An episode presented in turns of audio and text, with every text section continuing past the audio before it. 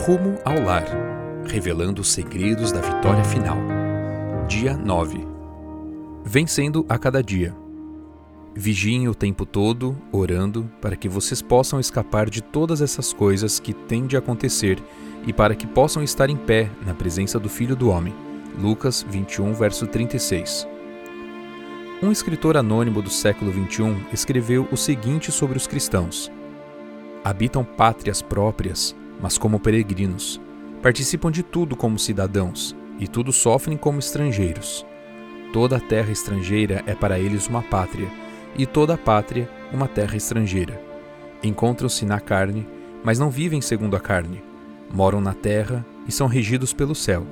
Obedecem às leis estabelecidas e as superam com as próprias vidas. Amam todos e por todos são perseguidos. Insultados, bendizem. Ultrajados, prestam as devidas honras. Esse tipo de atitude é esperado daqueles que estão vivendo no período final desta terra. Como nos dias de Sadraque, Mesaque e Abednego, no período final da história da terra, o Senhor agirá poderosamente em favor dos que ficarem firmes pelo que é correto. Aquele que andou com os corajosos hebreus na fornalha ardente estará com seus seguidores em qualquer lugar. Sua constante presença os confortará e sustentará. Durante o tempo de angústia, qual nunca houve desde que houve nação, seus escolhidos ficarão firmes. Satanás, com todas as forças do mal, não poderá destruir o mais fraco dos santos de Deus.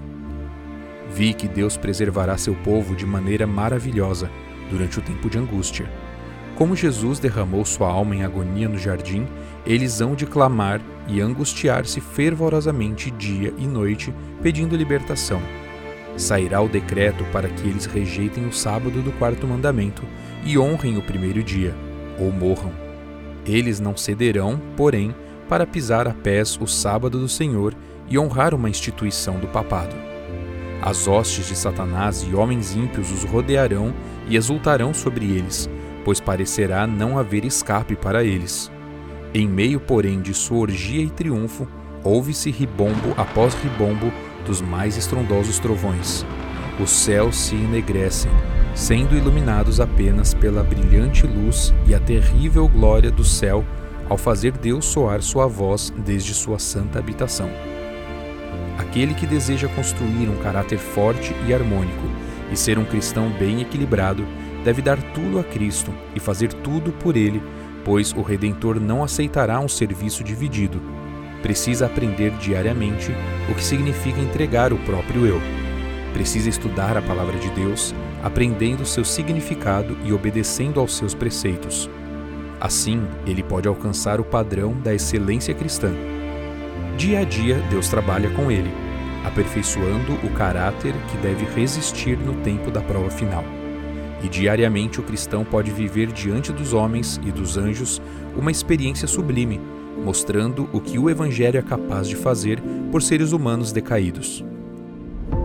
Quando Cristo se levantar e deixar o lugar santíssimo, começará o tempo de angústia.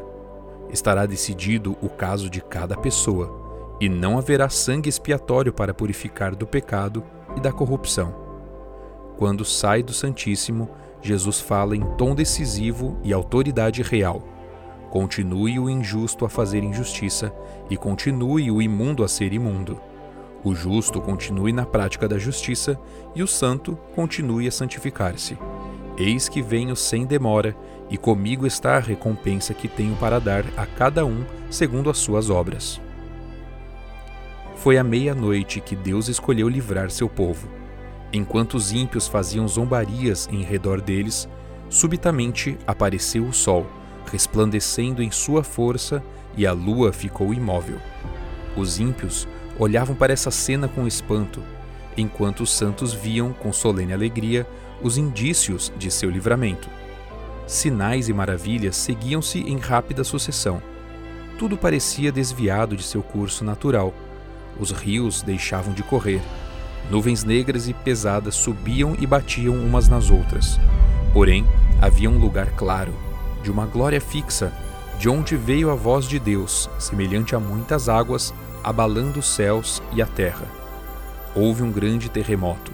As sepulturas se abriram e os que haviam morrido na fé da mensagem do terceiro anjo, guardando o sábado, saíram glorificados de seus leitos de pó, para ouvir o concerto de paz que Deus deveria fazer com os que tinham guardado sua lei. Por favor, não deixe que as ocupações da vida presente façam com que você se desvie da perspectiva de uma vida real futura. Torne seguro o seu relacionamento com Cristo agora mesmo. Ele é a fonte da abençoada esperança. Somente Ele pode lhe dar um antegozo da vida por vir. Permita que o Espírito Santo lhe capacite a desenvolver as qualidades de caráter que durarão para sempre. Oriente sua vida com segurança em direção ao novo céu e à nova terra.